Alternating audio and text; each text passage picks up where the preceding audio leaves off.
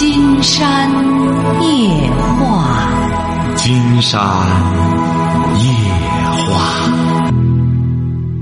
晚上好，听众朋友，我是您的朋友金山。可以登录金山白话，呃，金山呢给金山留言或者提问题，也可以通过金山的微信公众平台。金山的呃，金山夜话的官方微博是新浪和腾讯，都是金山夜话博主加位子的哈。喂，您好，这位朋友。哎，你好，金山老师。哎我们聊点什么？哎，我想跟您那个探讨一下关于那个孩子教育的问题。啊，您孩子多大了？嗯，我孩子是七岁，一个女孩儿。啊。嗯，她现在是在一所那个普通的小学上一年级。嗯。嗯，在班级里啊，现担任现在是班长。嗯。但是吧，咱说要是在重点小学，他可能是微不足道的。嗯，就是平常他父亲对他管教也比较严格，他这个学习方面也有很多问题。嗯，比如说就是说那个读题的时候不认真，很马虎，或者是就是写着写着时候就玩这玩那的。嗯。嗯，那个再就是平时啊，他阅读的一些好词语啊，他总是。就是在写作文的时候，总是运用不到，运用不上，啊，写作文就跟记白话似的。嗯。嗯，有时候还比较爱犟嘴。嗯。嗯，他爸爸对他就是非常严格，就是说，呃，如果要是平常写题的话，写错一道题啊，他爸就会罚他写一篇儿，嗯，还要就是说打他手板儿。嗯，有时候看他写作业写的不认真，或者是明明会的题要是答错了。他爸那个脾气就会上来，就会跟他有时候就会喊起来，嗯，孩子非常害怕他爸，他爸就是说不是说就打他，就是说有时候就是一瞪眼，孩子就就会哭，就害就怕的哭了，就是。啊，您您不像是他妈呀，您是他的阿姨嘛？他妈呢？我有时候不是，要是一个人要是管一个人在护着的话，我觉得孩子好像他就不大听了吧。啊，对，没错，您这说的是对的，对。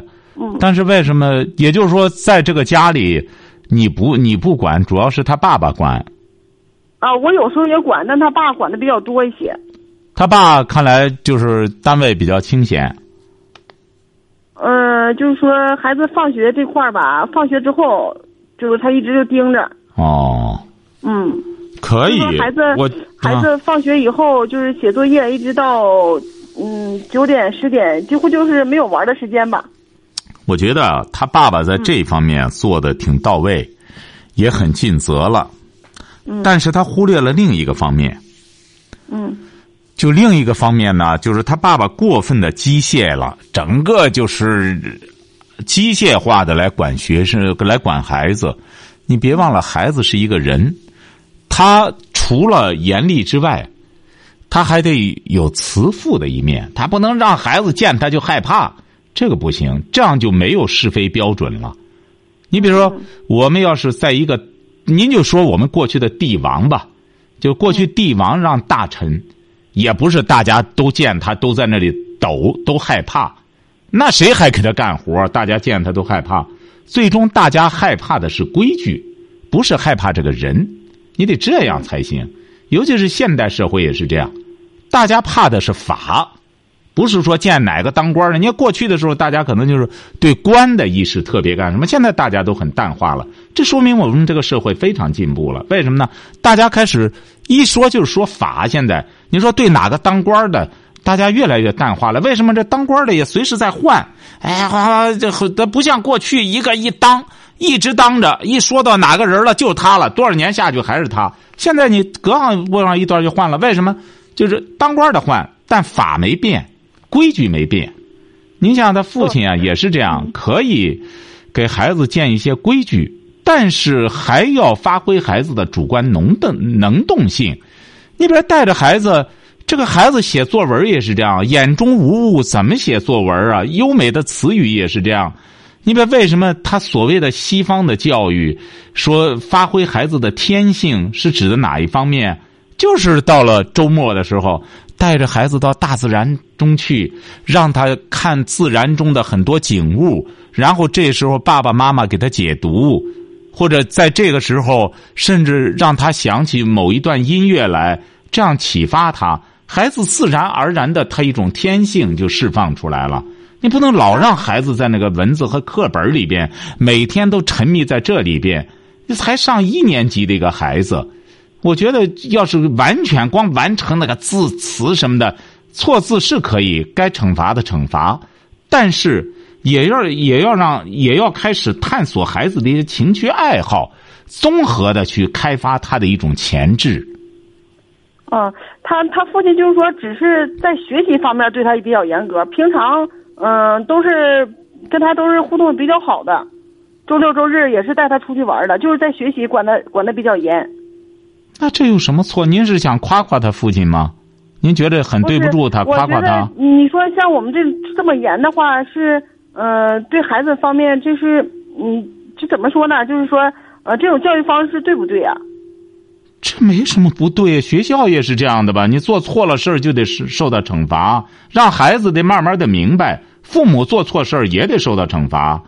你只要是你让他爸爸，包括你妈在内做错了，也得受到惩罚。大家都得遵守这个。你得这样才能，你俩不能因为你俩块头大，我能是打得过你。光这样，那你俩呢？你得让孩子心理平衡。哦，原来这规矩不光是对我们的，呃，不光是对我的，对家人都是这样。该吃饭了，或者今天你的值日，你该刷碗了，你该干了，那就是你干；该妈妈干了，就是该爸爸干了，都得这样。他爸爸敢管你吧？啊，对，我们就是说，我俩统一的一个意见，就是对孩子这方面教育都非常严格。就是说，一方说的话，那方就是不会，就是说袒护他。不是你不能光两个人一块合起来，就好像整治他似的，那他有问题。你看现在这么小的个小姑娘，打那是象征性的，不能老打，老打就不管事儿了。你这个判处死刑，这样判处死刑，砰一枪，这次先不打死他，这下次再弄，打打就不好使了。那谁也不害怕了，反正第一次打又打不死，判处死刑肯定一次就整死，他没第二次，所以说大家都害怕判处死刑。所以说对孩子也是惩罚一次，要让他你别到新加坡去说吐口香糖，哎，要受到惩罚，谁去了都讲那个故事。啊，美国人来了，吐口香糖，在还打警察，打警察，最终警察把他弄警察局里去，给他一鞭子，接着皮开肉绽，都光讲这一个故事，没别的，背后里还不一定给美国多少好东西呢。一看，对不起啊，你看，哎，那老美来了，关键揍我们警察，你这边受得了吗？哎，指定是这样，嗯，嗯，那个金老师，我再想问你一下，你说这么大的孩子的话，他看书的话，是看什么样的书比较好呢？他现在不都有那个？他不是上一年级了吗？对对。一年级结合他的那个语文课本最好了。语文课本他还有别的了。你比如说，这个时候上了一年级之后，你看你们家里，他爸爸管他也很严格，也很认真。一个是呢，你比如他课余时间让他看看这个，他就觉得很幸福了。你比如说，看看这个语文课本上涉及的那些。呃，或者一些那个呃作品什么的，这是一个方面。再就是给孩子阅读点童话故事啊，因为童话故事啊，它可以呃这个启发孩子的想象力。反正我总的来说不太主张他看现在的一些那种所谓的儿童文学作家写的一些东西，我觉得不太好。就是还是那种名著的，因为过去的那种格林童话呀。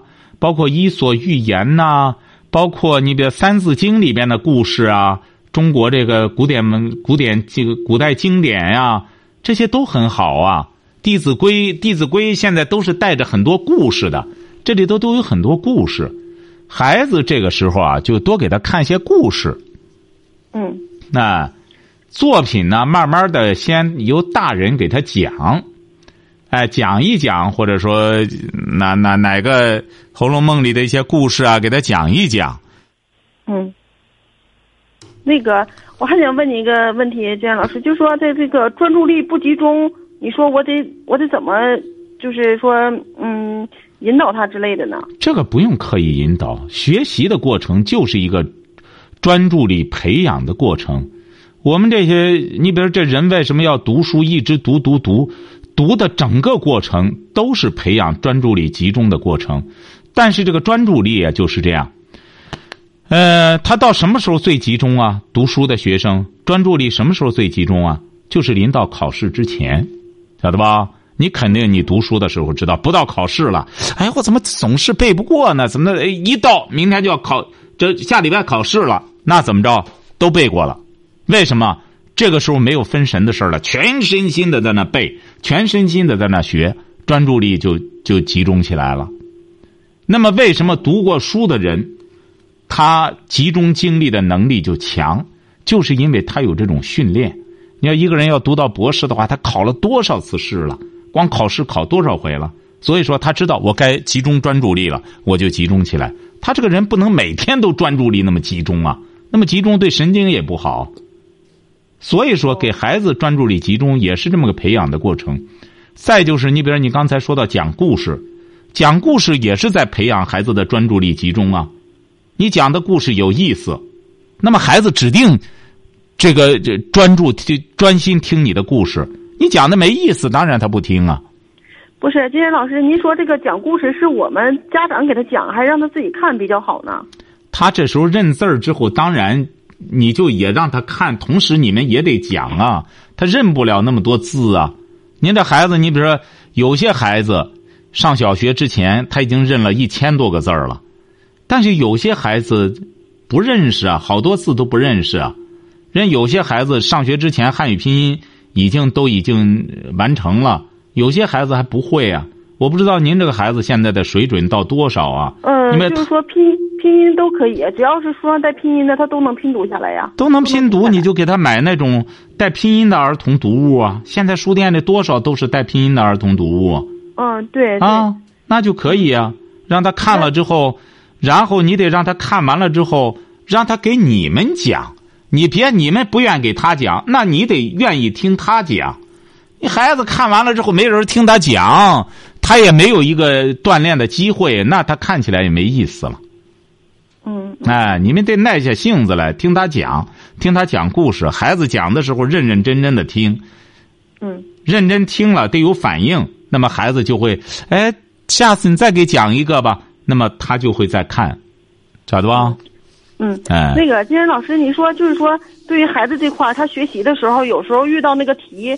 呃，他马虎了或者答错了，我和他爸这个脾气有时候不好，就立马就上来了。你说我我们怎么，就说是不是这点是不？上来，你立马上来不行啊！你这孩子这么小，你看我不是讲过吗？准备一个错题本儿，从小孩就开始准备，准备下一个错题本儿，准备下一个问题本儿，准备下这两个本儿之后怎么着呢？就开始给孩子问。你比如说，孩子这次错了。错题要写在他这个本上，那么很有可能他在做的时候，下次很多孩子出错，他会经常出这一个错，哎，因为他习惯了或者马虎了，那那那怎么办呢？下次你看你还是犯的这个错，也得循循善诱，特别对一个女孩子，你别上来给她火冒三丈，吓得孩子干什么？这这样也不好，我觉得。嗯，哎，你得给孩子这样让他知道，你瞧见了吗？你反反复复在犯同一种错误，那咱要犯三次错误，就得怎么着？就得受到惩罚了。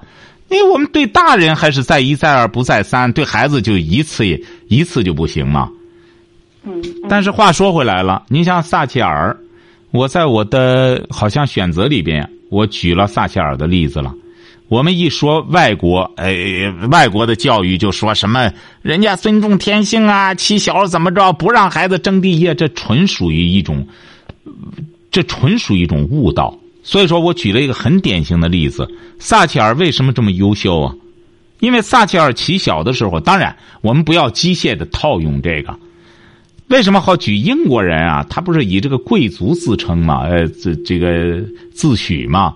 所以说。英国人有的时候对女孩子培养也很注重这个，因为我们也是有一个有一个朋友也是他和一个呃英国人结婚了，他是个中国人。到英国之后，他们必须再按照他们那个要求再举行一次，才允许他俩同居。为什么呢？以表示自己的，还是以标榜自己的规矩啊？您像撒切尔就是这样。我在里边例子，他爸爸妈，他爸爸就对他要求就是起小不能第二。说你为什么要第二呢？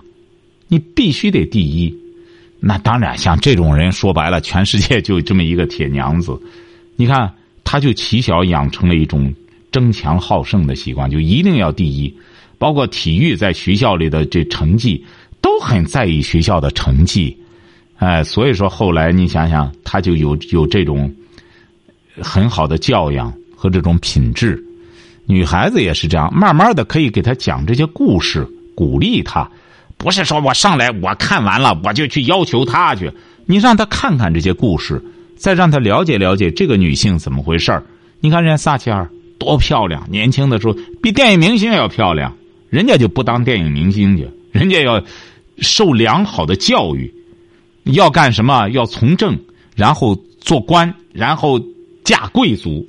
你看那个谁想嫁个贵族，一直没能嫁了。那个叫香奈儿，法国那个呃香水品牌的创始人，你看他一直也是想励志要嫁嫁贵族。哎，所以说这个女孩儿就是这样，起小的时候，不是说这个富养女儿，而是要让她养成一种自尊自贵的好品质。你比如给孩子培养这个，他要是有了这种自尊心的话。不用你们特意的怎么着，我觉得这么小的小孩儿，一方面可以严格要求他的同时，还是以培养孩子的自尊心为主。如果孩子有了这自尊心了，对自己本来要求就很苛刻，那么你们就可以稍微的就宽松一点总的来说，不是父母就那意思，我非得你看我在你身上就得显现出我的烙印来，就是我严管的结果。我是觉得对孩子管好了，甚至他有了这种品质，也不要往父父母身上揽。你看，这都是我们管的，怎么着？不要这样，慢慢的让孩子化作他的一种自尊心。嗯嗯。哎，你比如说你们上班也是这样，我们现在很多很多人啊，就是他意识不到这一点，哎，老是在孩子身上老想贪天之功为己有，他就不晓得。你比如你在单位上当兵当兵也是这样。你当兵在在上司面前，你敢说哪次？呃，那那那事都是我搞的，不是当官的搞的，你敢说吗？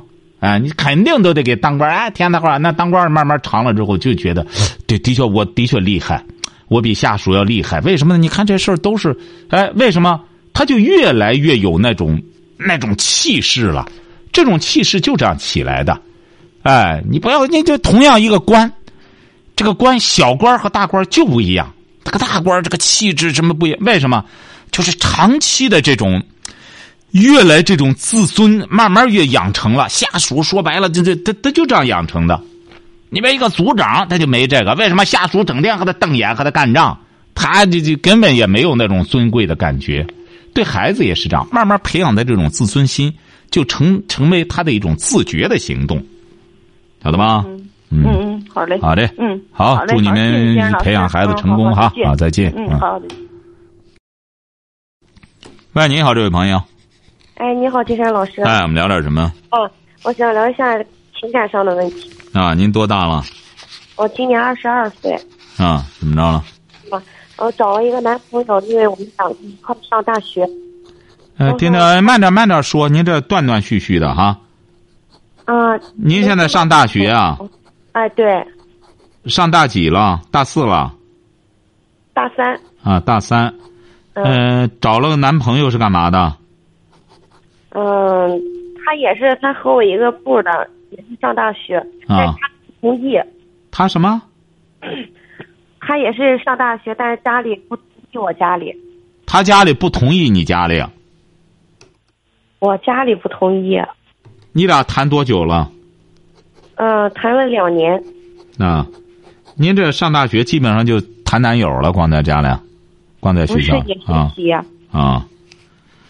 呃，你家里为什么不同意啊？啊，因为他家庭比较贫穷一些，然后。您这个电话为什么断断续续呢？您这个声音为什么断断续续的呢？这样听到吗，金山老师？啊，这样可以一点了啊。啊啊。嗯。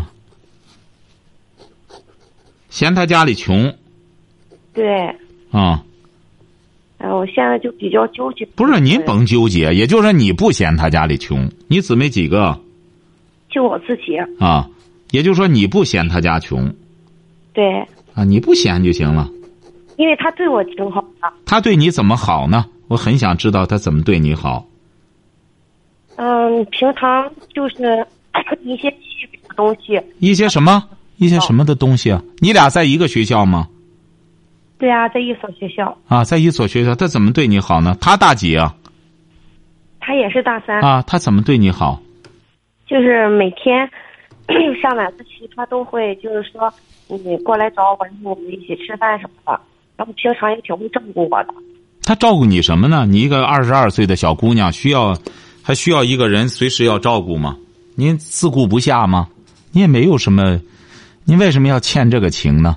金山就不太赞成现在很多女孩子这种观念。您为什么要欠男孩这个情呢？你正因为这样，嗯。你比如这个男孩子，他他要是改变观念的话，他要听金山的节目，他就不这样照顾你。他干嘛要这样取悦你？取悦你的结果，取悦两年，照顾你两年，像个男仆一样，最终你家不同意，他这不瞎忙活吗？有什么用？他要照顾你的这段时间，让自己优秀起来，把功课上去，出去，呃，或者实践，好好干什么的话，他家里穷，他自己不穷，他富有起来之后，那你家里也无可挑剔啊。现在改变可以，就是现在开始改变观念吧，就是以后呢。你的事儿少少让他照顾，上晚自习啊，各上各的，没必要过来。你多扎眼儿。其实，金山就不理解，说广播学院都是说北京的四大染缸之一，你到上晚自习的时候也没说哪个男生哪个女生弄得特别扎眼儿的，在那说白了都没这样的，大家都好好学个人的哎。嗯。但是两个就就是想在一起，是家里不同意。那当然，你俩想在一起呀。你俩想在一起，你得有这资本啊！你别想在一起，要么我家不同意，没事啊，反正呢，我跟着你遭罪什么都可以。那你只要能豁出来就行。你家不同意，无非就是觉得他家穷，将来很多很多东西呢都没法满足成立一个家庭的什么。因为成一个家之后，他确实现在成一个家之后，你除非说我不要孩子，我们俩就过那种。呃，钱楼子的那种什么，呃，生活，我们不行的话，我们到到找个地儿去，找个偏僻的地方生活去。你生活在这个社社会上，你要再生儿育女的话，大批量全是需要钱。为什么？现在就是市场经济，你没钱什么也玩不转。那么，你金山不是说贪婪，而起码的一些经济的一些东西，你不具备的话，一点辙都没有。那你说我现在乐不思蜀，我就是高兴，你一时高兴，那反正的，你的婚姻法律上也是你自己有决定的权利。你要愣说我家不同意，你让这金山没法跟你说了。你家不同意，无效。为什么呢？你要从法律上来说，你有权去去去选择你的婚姻。就像金山讲过，我一个朋友，女的董事长，她。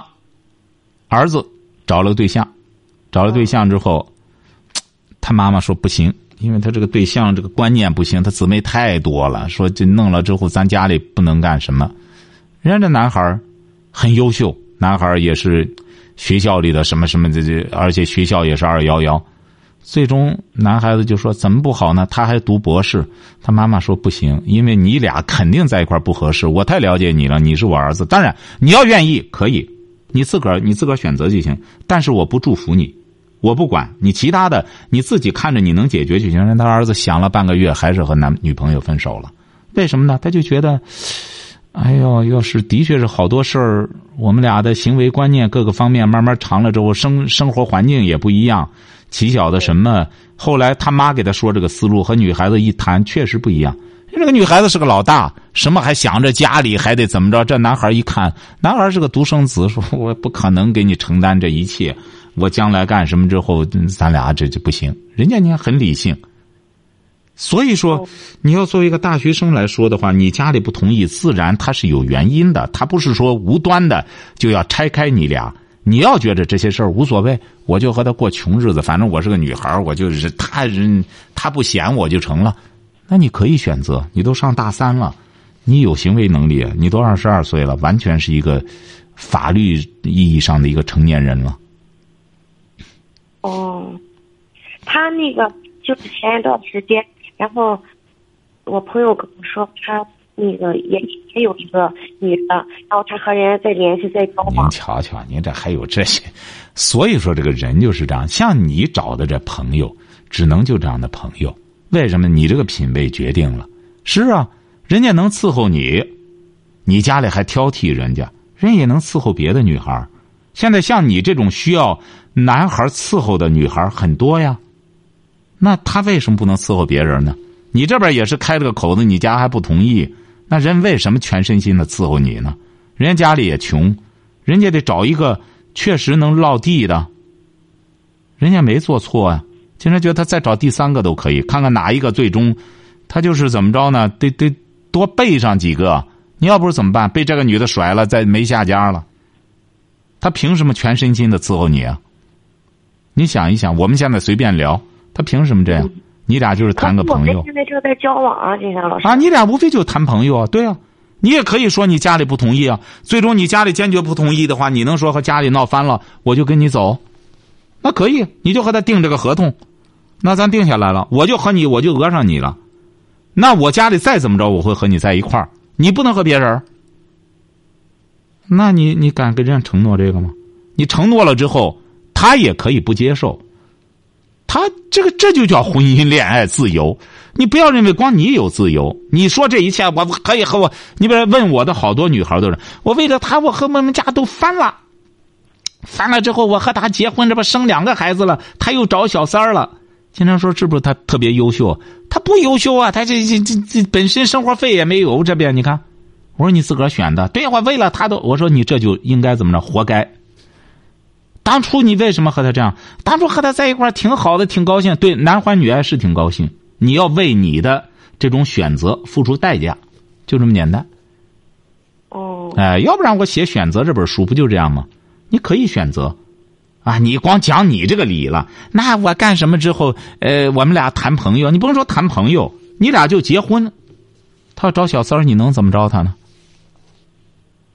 啊，我们俩结婚了，他就找你怎么着呢？我这还我不但找我，正好我要和你离婚呢。嗯我和你感情没了，你怎么弄？哎，所以说你家里啊，考虑到这个问题，他是过来的人，婚姻呢，像你们现在谈的这些婚姻，说白了，金山举过例子，都是什么的爆花板的，进点水就怎么着，就就就就就板子就裂了，就开了，因为你们的你们的这种恋爱基础他很糙。都是几乎都是您这种情况，他对我挺好，哎，给我打饭，给我还还有个女孩给我洗脚干什么的。我说这种男孩很简单，伺候完你，和你男欢女爱完了之后，他指定找下家。为什么？他摸索着了这个路子了。女孩子只要给点吃的，给点喝的，然后伺候伺候他之后就办事儿，办完事儿够了之后再能下家，他就这样。反而现在一些光脚的，天天娶新娘，夜夜做新郎，就是这样，因为他没别的。女孩子想讹他，什么也讹不上。讹正好，多多益善。你讹着我，我我那现在有一个有一个咨询我的就这样，他和这个那个离婚了，这个结婚了，那这几个全扯着，想和他分还分不开，好几个孩子扯着啊。所以说，还是全方位的想一想，你家里啊根本不是问题，因为你也是，咱说着说着就抖搂出来了，他又和别的女生怎么着了，是不是啊？你家里不是问题，现在你俩才是问题，是这个理儿吧？对对对。哎，那你你有什么建议吗，金山老师？建议，其实刚才我给您谈的都是建议性的东西，就是说，作为一个女孩子，哎呀，正在这么一个美好的这么一个年龄阶段，要珍惜自己的时光，不能完全由着自己的本能，就说我怎么高兴怎么来，你可以。你要完全由着你自己的本能的话，这种选择及时行乐，这就是自古以，这就是过去的所谓的及时行乐的思想。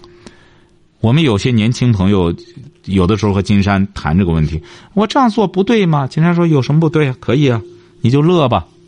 这种及时行乐的结果就是乐极生悲。哦，恕金山直言，您这两年指定你俩关系已经很深了，那么您这就是乐极生悲，很简单，人家又找下家了，你能怎么着？他作为一个男孩，他有权利再选择。你从道德上谴责有啥意义啊？已经没什么意义了。哎，所以说，就是要珍惜自己，有这么一次也不算什么，啊，就是摸索点经验。在谈对象的时候，金山为什么要写书、办节目啊？就是让很多年轻人知道，谈对象的时候要有个标准。您比如说，您在这之前两年前二十岁，那时候说白了年龄太小了，没标准可以。那么你听了金山的节目了，那么你现在又有了这么一次恋爱的挫折，不能说失败，还恋爱的挫折，那么你摸索出什么经验来了吗？找对象最重要的是什么？找找一个男男男对，找一个男孩。嗯，最重要的是必须要有责任心，什么？必须要有责任心。谁有责任心啊？男朋友，他一开始没责任心吗？也有责任心。这个责任心，这个这个标准啊，嗯可以说他形不成标准。这个责任心，这个他这这个伸缩性太大了。他也可以有，他后来就是我不想对你负责任了，可以。金山在，所以说你看，你根本没有认真的看金山写的这些书。我在选择里边我就谈到过，说这个男的最重要的一点是他的事业心，他不是对你的责任心。他只要对他的事业、对他的学业负责任，嗯他才有可能对一个女孩负责任。他如果本身就对他的学业，他上学了对学业不负责任，他工作了对自己的工作不负责任，你说这样的人，他怎么可能对他的什么呃对象、对什么老婆负责任呢？是这个道理吧？对对对，哎，你得这样去衡量他。你别光对我负责任，他说我一定对你负责任。哎，这这一边呃脱着衣服，一边我对你负责任，可是负责任。将来说白了，我给你买架飞机，再给你买女的也，哎，别骗我了，干的然后都高兴完了，穿上衣服了，好，还买飞机呢，是不是？给你买个火箭，哎，飞得越远越好，离我越远越好，哎。所以说，记住了哈。现在呢，也不能说失败，两个人还得磨合。如果他要继续和你谈，告诉他，我家本身嫌你穷，要和我在一块儿很简单，你得脱贫。你家里穷没关系，你不能穷。知道一些人为什么穷吗？现在为什么在学校的很多学生穷啊？你肯定也没思考过。在这儿，金山也告诉我们很多大学生，为什么穷啊？为什么我们现在很多朋友读了大学了还穷啊？就是因为志短。中国有句话叫“人穷志短”，晓得吧？而反过来理解，志短的人他必然穷，晓得吧？能理解吧？能能能，哎，你们有些男孩就这样。金山老师，我二十三，我二十二了，在我们那早好多都结婚了。呃，我但是我现在找不着，怎么办呢？你给我出个主意吧。我说你为什么找不着呢？你一个小伙子好好的，这不是女孩都得要房子要车，又没有怎么办呢？我说那你想办法挣啊，挣。但是难道说我都二十二了，不该找个女的吗？你看，您说这个，您说你怎么怎么去调教他？我说可以找。我说谁让你家穷啊？穷能怪我吗？我爸妈也没钱什么的，你看。所以说，他这个他这个怎么着？这个志短，这个志短是怎么来的呢？志短是因为没有理念，没有一种正确的理念，这都是带有逻辑性的。听金山夜话是获得什么？获得一个理念。啊，金山也接触过好多年轻朋友，尽管我我有的时候也不责备我的听众，有好多你比如你像你这个女孩子都属于有悟性的，你看你谈着遇到问题了，知道找金山来化解。现在还有一些女孩子，你根本没法救过，哎呀，她整天。还自我感觉着在自个儿还在那荒废自己呢，二七八了还在误区里呢，啊！你像现在，你看我周边有些年轻朋友是吧？他尽管很熟，他不一定接受我的价值观念，他不一定接受。你都是挺好的朋友，再跟他说，他不接受，他还是想他的窍窍门他还是想他走他的捷径。你怎么说没用？啊！所以说，金山就一再讲过。这个世上啊，所有的成功者没有捷径，没有说哪个人人家把这个事儿干成了。你看，有的时候金山有些很好的朋友，他他光去看那个，哎，能不能这样？他就是他问金山就说，能不能把这个大桃子，金山老师，你给我出个主意，怎么我一下子就能够直接吃这个仙桃，就和那个肥城桃一样，插管流着水，我就喝那个。我说这得栽树啊！哎，金山老师，你别提栽树的事儿，我不愿，我我我就不愿栽树，呃，我就希望就是说，怎么又不花钱，一下把那个大桃拿来之后，我直接吃。我说我也想这样，关键是，我们很多朋友觉得有这样的吗？大多数人都这样。哎，都是说这个。你把那桃，你给我说个办法，就直接吃那仙桃哎，减脂啊什么这些我都不能，我我不愿意上肥，什么太累了那个，光想吃，那我准备喝西北风吧。那全世界都没有这个捷径。为什么金山好说那个杨振宁和那个谁和那个莫言什么，包括那范增，你看包括范增，都知道他的话之前。都知道他的话之前，但范增说起自己来，就说自个儿吃苦的事儿，怎么吃苦啊？连个什么小小崩豆都吃不上。当时在北京求学，就就在就在那个天这个呃天安门那边卖，呃天安门后门那卖的那小崩豆什么的，他都他都吃不到。为什么？太穷了，哎，得有个过程。所以说，你俩呢也是这样，要改变理念。要让你男朋友改变理念，听听金山的节目，改变理念。你本来就穷，再再活划了俩女孩你把自个这点精气神儿全浪费这上面了。大学就混下来之后，毕业之后只能失业。所以说，你想想，你爸妈的顾虑有什么错呀？你找着你本身就看走眼了，你谈着对象谈两年了，人和别的女孩又怎么着又暧昧？现在我发现。我们现在很多这个女孩学了个暧昧，可学会了，这就和这个暧昧和那个暧昧啊！我的妈呀，除了作就是暧昧，哎呀，学几个什么之后就开始按这个来干事儿了，就是。有什么问题随时提哈。啊，行行，好，再见哈。谢谢你，考虑你爸妈的意见还是哈。